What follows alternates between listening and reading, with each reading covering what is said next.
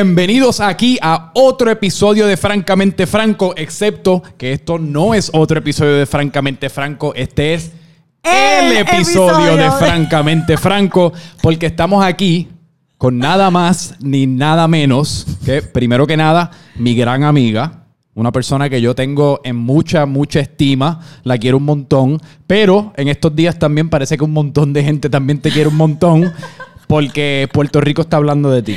Sí. Puerto Rico está hablando de ti y el término viral se puede usar para describir tu situación actual. Definitivamente. Eh, para las personas que estén viendo este podcast en formato video, estoy aquí con Barbie Brignoni, la estrella del podcast más popular de Puerto Rico ahora mismo, Barbie IRL, in real life. Que eso, fue- eso es parte del Freak Podcast Network. Francamente, Franco es parte del Freak Podcast Network. Y todos los podcasts caen bajo lo que se conoce como Freak Media. Así que los puedes chequear todos después. Pero primero, yo quiero empezar para las personas que se acaban de topar con tu podcast y quizás se han topado con tu podcast a raíz de toda la luz negativa que las redes sociales han decidido brillarle encima. Desde tus palabras, explícanos qué exactamente es Barbie IRL, cuál es tu misión con el podcast. Cuéntanos. Pues Barbie IRL es un podcast que se enfoca en moda y en blogging y cómo crecer tu presencia en los medios sociales. Y eh, desde, desde el inicio yo quería que fuese algo súper casual, en el que la persona invitada se sintiera como una amiga, súper cómoda, en el que pudiésemos tener una conversación de este tema. Em, yo personalmente, un tema que a mí me encanta, porque desde chiquita siempre he estado interesada en la moda, siempre me ha encantado escribir, y que lo pueda llevar a una plataforma que me encanta, pues brutal, porque yo sé que muchas como yo también están tratando de lograrlo. Y pues por eso fue que comencé este podcast, para poder conectar con aquellas chicas que también quieren lograr lo que yo estoy logrando. Y pues entonces para darle un poquito de contexto a, a las personas, pues tú lanzaste tu primer episodio junto a Daniela Basayo, lanzaste tu segundo episodio con Natasha, Natasha Bonet, Bonet. junto a Natasha Bonet. Esto fue hace en las últimas dos semanas. Sale un episodio semanal. Y entonces, principalmente, el episodio con Daniela Basayo, unas personas en las redes sociales cogieron un clip de un minuto y 47 segundos, si no me equivoco, de ese podcast. También otros clips de 7 segundos. El punto es que sacaron varias Sí, partes del podcast fuera de contexto. las postearon en sus distintas redes sociales. En todo empezó por Facebook, porque me recuerdo que en Facebook empezó la semana pasada. Tú y yo lo dialogamos y en el momento no nos pareció como, no nos pareció una amenaza ni nos pareció como algo necesariamente que necesitaba nuestra atención, porque era algo pequeño y nosotros pensábamos que era algo que iba a pasar. No, y también porque entendíamos que todo el mundo tiene sus gustos. O sea, si entendemos que nosotros tenemos una audiencia en específica, no es la mayoría de Puerto Rico. Hay quienes les gusta un los temas de política y hay quienes no. Hay, hay gente que le gusta el reggaetón, hay gente que le gusta el rock. Entonces yo entendí que pues yo tengo mi audiencia y quizás no a todo el mundo le guste. Y entonces por eso no le ni le prestamos atención. Sí. Pero de momento... Y eso está perfectamente bien porque yo creo que parte de la idea de lo que son las redes sociales y parte de lo que parte de la idea de lo que es ser un creativo, parte de la idea hasta cierto punto de lo que es ser un humano, es que tú de pequeño o de adulto o de joven, en la etapa que te toque, tú descifras cuáles son tus intereses, tratas de convertir tus intereses en una profesión y la- con la esperanza de que pues la gente te los va a respetar y que uno pues hasta cierto punto va a poder hacer su trabajo Claro. sin, sin el input de cientos de miles de personas con, con comentarios odiosos. Exacto. Pero en ocasiones ese no es el caso y en ocasiones pues a veces cosas que uno hace eh, le pinchan los nervios a las personas y causan una respuesta que pues uno no puede haber visto venir. Y pues yo quiero que como manera de también de que la gente entienda un poco la profundidad de lo que ustedes han estado, por, ustedes me refiero porque tú, tú fuiste el sujeto principal de esto, pero Danila también ha enfrentado esto, Natacha también ha enfrentado esto en cuanto a, al vitrio en las redes sociales. Y yo les quiero leer un par de los comentarios que yo le tomé screenshot para que entiendan un poquito en la línea de pensamientos que tenía la gente a la hora de escribirles. Este hombre, yo creo que es importante resaltar que esta, esta persona que escribe esto es un hombre, dice, déjenme meterle una bofetá, please. Así que este hombre está en una plataforma pública diciendo que les quiere meter una bofetá estrictamente y solamente porque está de acuerdo con el tono de voz de ustedes, el tema que estaban discutiendo y nada más, porque en cuestión a cosas controversiales no se discutió nada, en cuanto al Exacto. contenido no hubo absolutamente nada que la persona No, pudiese sacar ofensa. exacto. Esta segunda persona escribe, quiero matarlas, literalmente quiere acabar con sus vidas, son tan fucking estúpidas. Y le estoy poniendo énfasis a las palabras que merecen Sí. énfasis para que entiendan, pues, de nuevo, cómo se siente. Tercer mensaje. No entiendo qué es esto. ¿Qué le pasa a las putas estas? Tercer Wow. mensaje. No, no se discutió nada ni de sexo, ni de promiscuidad. O sea, no. estamos clean. Estamos Mira, literalmente Franco, hablando de moda mí- de las redes sociales. A mí lo que me impresiona de esta gente es que hace unos cuantos meses eran las mismas personas los que salieron a la calle Sí. a protestar contra el gobernador que escribía mensajes muy similares a esos, denigrando a la mujer. Sí, y luego esas mismas personas son capaces de hacerlo en sus redes sociales. A Bueno, mí me sorprende la doble y- moral. Y cuando esto, cuando esto todo primero estalló, que lo hablamos, y en aquel momento pues yo sentí un nivel de frustración que no necesariamente se, com- se compara al de, al de este momento, pues porque la magnitud del problema pues no había llegado al que estamos viviendo hoy. Pero en aquel momento yo me recuerdo que yo, tú, me surgieron como una ristra de pensamientos y dentro de esa ris- ristra de pensamientos pues el, el mensaje era uno pues similar a este, que es que me sorprende un montón la inconsistencia del ser Sí. Eh, y yo no estoy diciendo esto desde un punto de vista en el cual que yo me considero perfecto, que yo creo que es, importante aclarar que aquí no estamos para criticar necesariamente a Puerto Rico entero, no estamos para que nos cojan penas. Aquí estamos simplemente aclarando desde nuestra perspectiva lo, Sí. que, lo que sucedió y cómo nos hace sentir. Pero que me sorprende un montón la inconsistencia del ser humano, porque como tú dices, hace dos meses marchamos frente a la fortaleza, básicamente paralizamos a Puerto Rico entero para detronar este gobernante a raíz de comentarios. Yo me atrevería a decir que, y en el mismo espíritu de estos que te- le están escribiendo ustedes, pero aquí están ustedes dos que meramente estaban creando un podcast para la audiencia que tú acabas de decir que querían llegarle, con toda la inocencia del mundo, y como quiera, la gente que hace dos meses estaba marchando, hoy día pues parece que decidió ignorar todo lo que profesaron en aquel momento y los valores que decían tener Sí. y entonces actuar de ellos de la misma manera. Lo que a mí me ha ayudado a simplemente no hacerle caso a ninguno de estos comentarios es uno tener una familia que me apoya tanto, tener Sí. amigas que se lo vacilan. Eh, al principio, obvia- obviamente, vulnerablemente yo leía los mensajes y me sentía abrumada. Pero yo en mi caso ya le he hecho porque decidí enfocarme en lo que realmente importa, en seguir creando lo que a mí me encanta hacer. O sea, por ejemplo, yo con mi mamá le enseño los texts y ella me decía, nena, eso está brutal. Y yo, no, mamá, no estás entendiendo.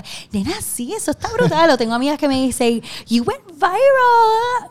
Y de verdad, yo siento que es como tú mires la situación. Yo ahora mismo digo, pues, si lo peor que pueden decir de mí lo dicen sin tener contexto alguno o que sin sea verdad o que lo peor que puedan decir es que yo soy una buena bicha eh, privilegiada, que no lo soy, pues mira, qué bueno que eso es lo peor que puedan decir Sí. de mí. Todo lo que yo he logrado lo he logrado porque yo misma he sido capaz de poner cada una, de- o sea, lograr cada una de las metas que me pongo de frente. Bueno, aclaración. Sí eres privilegiada, sí soy privilegiado en el sentido de que, como tú acabas de decir, tienes una familia que te apoya. Claro. En cuestión a necesidades básicas, tampoco vamos a pretender aquí que nos faltaba como vi- vivíamos en escasez de nada. O sea, el sentido es que No, las necesidades pero básicas... nada siempre- se me entregó en bandeja Exacto, de plata. nada se te entregó en bandeja de plata Yo y todo, todo- lo que no has logrado has trabajado por, por Sí, obtenerlo. O sea, igual que con mi audiencia, no fue algo que se me entregó, porque yo me he fajado un montón para crear el contenido que estoy creando, porque nadie ve la producción que va detrás de cada foto,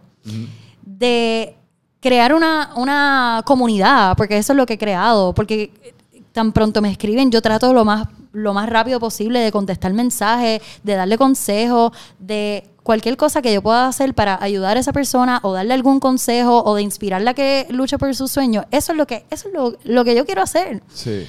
Y igual que con eso, lo he hecho también con mi trabajo, que mira, además de, de esa vida tan glamurosa como la gente lo puede ver a simple vista, no lo es, porque como freelancer, yo tengo que pagar mis cuentas, a veces no tengo un cheque que, que me Un llega. ingreso fijo. Exacto. Por lo tanto, yo pinto, so yo vendo mis cuadros y también trabajo en una tienda vintage. So, siempre tengo que buscar algo para poder seguir adelante. Sí. No es como si todos no se me entreguen en bandeja de plata. Así que hay que dejar de sacar las cosas de contexto y si van a criticar, que sea una crítica justa, una crítica constructiva. Sí. Que a la hora de, de dar sus opiniones, que estén basadas en algo concreto. Eso es lo único que yo diría ah, de toda la situación. Y yo creo que es importante también resaltar que el trabajar en las redes sociales sí acaba siendo un trabajo un poco más divertido quizás que el trabajo tradicional, pero hasta cierto punto yo creo que también hay que reconocer y respetar el hecho de que pues uno, tú fuiste la que al principio tomaste la decisión de que las redes sociales te interesaban y segundo, pues tomaste la decisión de perseguir eso, que aunque sí se puede reconocer que el, el trabajo que tú has decidido perseguir es uno un poquito más divertido que el tradicional, también yo creo que es importante hasta cierto punto celebrarte el hecho de que tomaste la decisión de perseguirlo, no solamente el trabajo, sino tus sueños, que es algo importante y es algo que yo creo que todos nosotros debemos hacer en cual sea que sea la profesión que queremos, cual sea que sea hasta cierto punto la pareja romántica, lo que sea, la comida que te quieres comer, persíguela, búscala, en vez de pensar que la vida te está cerrando las puertas antes de tratar de abrirla. Exactamente. Y pues háblame un poquito acerca de tu, de tu día de ayer, porque estamos grabando esto hoy martes. Ayer por la mañana, domingo por la noche fue que en verdad vino a estallar todo porque se trasladó de Facebook a Twitter, que en Twitter es donde va todo, a morir. Y después se puso de Molusco. Molusco lo publicó. Ahorita nos enteramos que estaban en la radio, en Sal Soul, cogiendo llamadas de personas, o sea, llamadas de personas burlándose, porque no hay otra manera de ponerlo, pues cuéntame un poquito cómo ha sido la montaña rusa de emociones que tú has sentido desde cuando primero te diste cuenta que todo esto estaba pasando hasta este momento que estamos sentados aquí. Pues mira, ha sido así. sí. Al principio, pues yo decía, wow, es que yo solamente estoy siendo yo. Sí. No estoy haciendo nada malo, simplemente estoy siendo yo. Y la gente no le está gustando como yo me veo, como yo me visto, como me expreso. Pero al final, cuando me puse a leer todos los comentarios, yo decía, pero es que nada de lo que están diciendo de mí es cierto. Así que no lo tomé personal porque no estaban hablando de mí.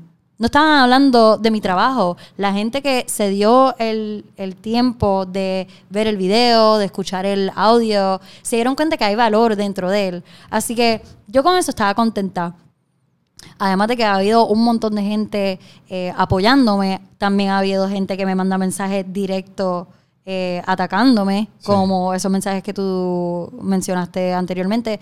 Pero lo que a mí me, ha motivado más es saber que yo estoy haciendo lo que me gusta. Estoy siendo genuina. Importante.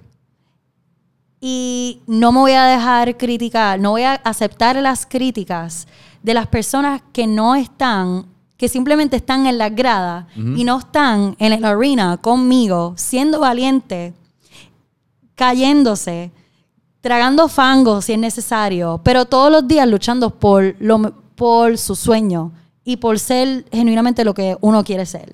Así que yo dije, yo voy a solamente aceptar las críticas de esas personas. Y hasta ahora todas esas personas que han estado allá abajo conmigo han sido buenísimas.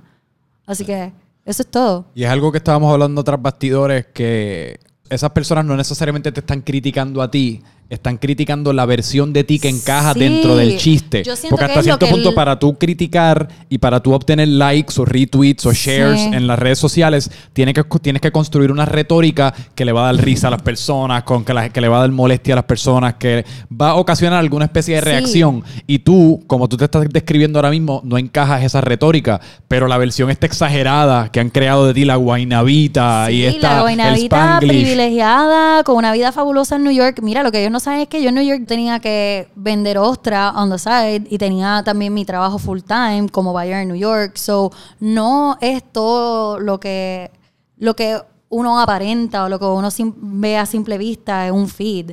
Hay mucho más allá de esa persona. Y para mí es impresionante cómo es que la gente se hacía un cuento eh, que le convenía a ellos para justificar sus críticas, porque no conocían a la persona realmente. Y mientras todo esto estaba explotando, también me recuerdo que hablamos, que tú me estabas mencionando eh, en un momento bien de frustración, porque ayer hablamos en varias ocasiones por el teléfono y era interesante ver cómo cada vez que hablábamos las emociones iban cambiando de acuerdo a cuánto se iba magnificando el problema y cuánta gente se iba enterando de lo que estaba pasando. Eh, y al final me recuerdo que en un, en un, momento yo creo que me escribiste por mensaje de texto algo parecido a, mano, es que es bien frustrante que yo le haya dado todo mi empeño y yo me he fajado un montón en esto que estoy haciendo, aunque para personas la profesión que estoy persiguiendo aparenta ser un chiste, pero para mí es una pasión que tengo y le he dado todo y para ahora ser meramente percibida como una, como una guaynavita privilegiada sin ningún tipo de talento, pues ¿cómo te hace eso sentir? Y por extensión, ¿Cómo le ha hecho sentir eso a tu familia? ¿Qué te ha dicho tu familia, etcétera? Pues mira, yo al principio me sentía así, pero era más como vergüenza, como qué va a pensar mi familia. Ellos se van a sentir avergonzados de mí por todo lo que están viendo, pero no, mi familia se lo estaba gufiando igual. Ellos me estaban apoyando igual. Me, ellos saben todo lo que yo he dado, ellos saben todo el sacrificio que yo he hecho. Así que eh, sí, mi familia al principio se vio afectada porque al principio la gente le mandaba los tweets a mi hermana, mira, esta es tu hermana, y la tagueaban a ella, así que iban la gente a seguir a mi hermanita, y eso, eso sí que me preocupaba, porque mi hermanita está en high school y ella es mi vida, y yo no quiero que la empiecen a atacar a ella. Eso, eso sí fue mi preocupación. Había un montón de mensajes que, que yo no podía ni entender por qué había tanto eh, como odio dentro de ellos. Pero con el transcurso del día, yo creo que no hacerle caso a esas a esa gente, simplemente borrar la aplicación, no meterte, solamente aceptar a las amistades que te apoyan y la gente que te y la familia que te apoya, dejar que ellos te manden mensajes y cuando ellos te llamen, tú contestarles positivo, eso ayuda también el tono de cómo tú puedes el outlook de la situación. Y por eso yo creo que ahora mismo yo lo veo como algo positivo. Sí, hay gente que lo va a ver negativo porque mucha gente está criticando. Pero cuando es algo nuevo, algo tan diferente, algo fuera de lo común, algo out of the box, posiblemente mucha gente lo va a criticar al principio, lo que mm. sea, cualquier proyecto, cualquier producto, cualquier iniciativa, siempre pasa. Eso significa que yo estoy haciendo algo diferente. Olvídate. Después la gente se va a acostumbrar o la gente va a entender, la audiencia indicada va a llegar. Así que yo no estoy preocupada para nada. Y yo creo que también al fin y al cabo hay que reconocer humildemente que uno, aunque uno se haya ido súper viral como tú te fuiste ahora mismo, nadie en realidad es tan, importante porque todo el mundo está como tan consumido con sus problemas y hasta cierto punto esta reacción que han tenido hacia ti es una manifestación quizás de inseguridades o en búsqueda de autoestima a través de criticar otras y minimizar otras personas para ellos casi como hacerte, para ellos hacerse sentir que sus circunstancias y lo que ellos están haciendo pues está justificado que es como tú dices, yo creo que hasta cierto punto uno tiene que tener como una perspectiva positiva, dejarlo pasar y uno, mano, verlo, hasta, verlo como una oportunidad, porque es una oportunidad hasta cierto punto. Tú llevas todo este tiempo creando y curando tu página de Instagram, ahora acabas de empezar tu podcast y esto, ponle que por tirar un número al aire trajo 10.000 personas a, tu, a tu página, por decir. Y quizás 9.000 de ellas sean de las personas que están en completo desacuerdo con, contigo y con lo que tú estás haciendo, etcétera, etcétera. Pero si mil personas, después de que toda la marejada pase, deciden, mano, tú sabes que me gusta un montón el contenido que Barbie está creando. Yo creo que yo me voy a quedar aquí y voy a ser parte de su comunidad. Pues entonces acaba siendo una victoria. porque las otras personas, las masas se van a movilizar y van a encontrar a otra persona en, la, en contra de la cual revolucionarse. Y cuando se olviden de ti, pues las personas que van a estar contigo están ahí. Si estás siendo auténtico. Y estás siendo genuino. Y no estás ofendiendo a nadie. Y estás ayudando a los demás y creando una comunidad positiva, yo no me siento vergonzosa, yo siento que, lo estás haciendo bien, no hay por qué dejar de hacer las cosas, no hay por qué sentir miedo, no hay por qué sentir presión, no hay por qué sentir vergüenza, hay que seguir, seguimos. Y hablando de eso, el podcast sigue. Claro. La página de Instagram sigue. Sigue. Y más fuerte que nunca. Más fuerte que Porque nunca. ahora sí que están, todos los ojos están encima. Pero, ¿y qué puede esperar la gente ahora de Barbie luego de todo? Bueno, de pues. Todo el tornado. Yo te voy a decir una cosa. Yo siento que sí, hay espacio para mejora. Pero yo no voy a dejar de ser yo. Yo voy a ser genuina y yo voy a seguir creando el contenido que a mí me gusta. Y mira, quizás no es para todo el mundo. Pero no importa. Lo no que hay tiene que, hacer, serlo. Lo más importante no lo es, es reconocer no que lo no es, tiene que serlo ni no lo, es. Pero lo que hay que hacer, si queremos de, genuinamente ser mejores y ver el cambio en nuestra sociedad, hay que aceptar a las personas tales y como son y no quitarle el crédito.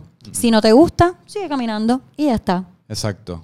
Y es bastante fácil también, porque ahí hoy día con, con el boom de Netflix y el boom de todo, de todo el contenido que se está creando, hay, hay un- una oferta para todo el mundo. Que no hace falta como detenerte en, en lo que no te gusta. Que a mí lo más que me sorprende de toda esta situación es que yo nunca sería capaz de hacer esto. De la- las personas que se han tomado de su tiempo para ver el video completo de una hora o los dos videos completos de una hora, simplemente para luego escribir alguna especie de crítica informada. Que Pero yo creo que no ha sido así. La gente, la gente que lo ha criticado ha cogido 10 segundos o un minuto para sacarlo de contexto. Yo hasta ahora, las personas que lo han visto completo me han dado un súper buen positive feedback. Y eso es lo que importa. Y eso es lo que importa, que si la gente lo vio, toda la gente que lo ha visto le ha gustado y ha aprendido algo de ello. Así que eso es lo que cuenta. Y habiendo dicho eso, yo creo que llegó la hora de despedirnos, Bárbara, porque ya la misión que teníamos para esta conversación yo creo que se ha cumplido. Y nada, pues yo creo que hay Barbie para el rato. Es importante que la gente sepa eso. Barbie Brignoni viene y Barbie Brignoni está aquí Así para que no quedarse. overwhelmed because I know my content is good. Uh, my content. my content is very good looking. Pues no estén overwhelmed porque Barbie Brignoni viene durísimo por ahí, por todas las redes. Y si no estás en el fango con ella, si estás en las gradas, te recomendamos Que te enfangues conmigo. que te enfangues con nosotros. Damas y caballeros, esto ha sido otro episodio de Francamente Franco junto a la superestrella de Barbie Brignoni. Habiendo dicho eso, pueden escribir sus críticas abajo en los comentarios. Siéntanse en toda la libertad. Y mano, estamos en plena paz. Estamos recibiendo paz y ofreciendo paz. Porque no tenemos más nada que ofrecer. Así que con eso los dejamos.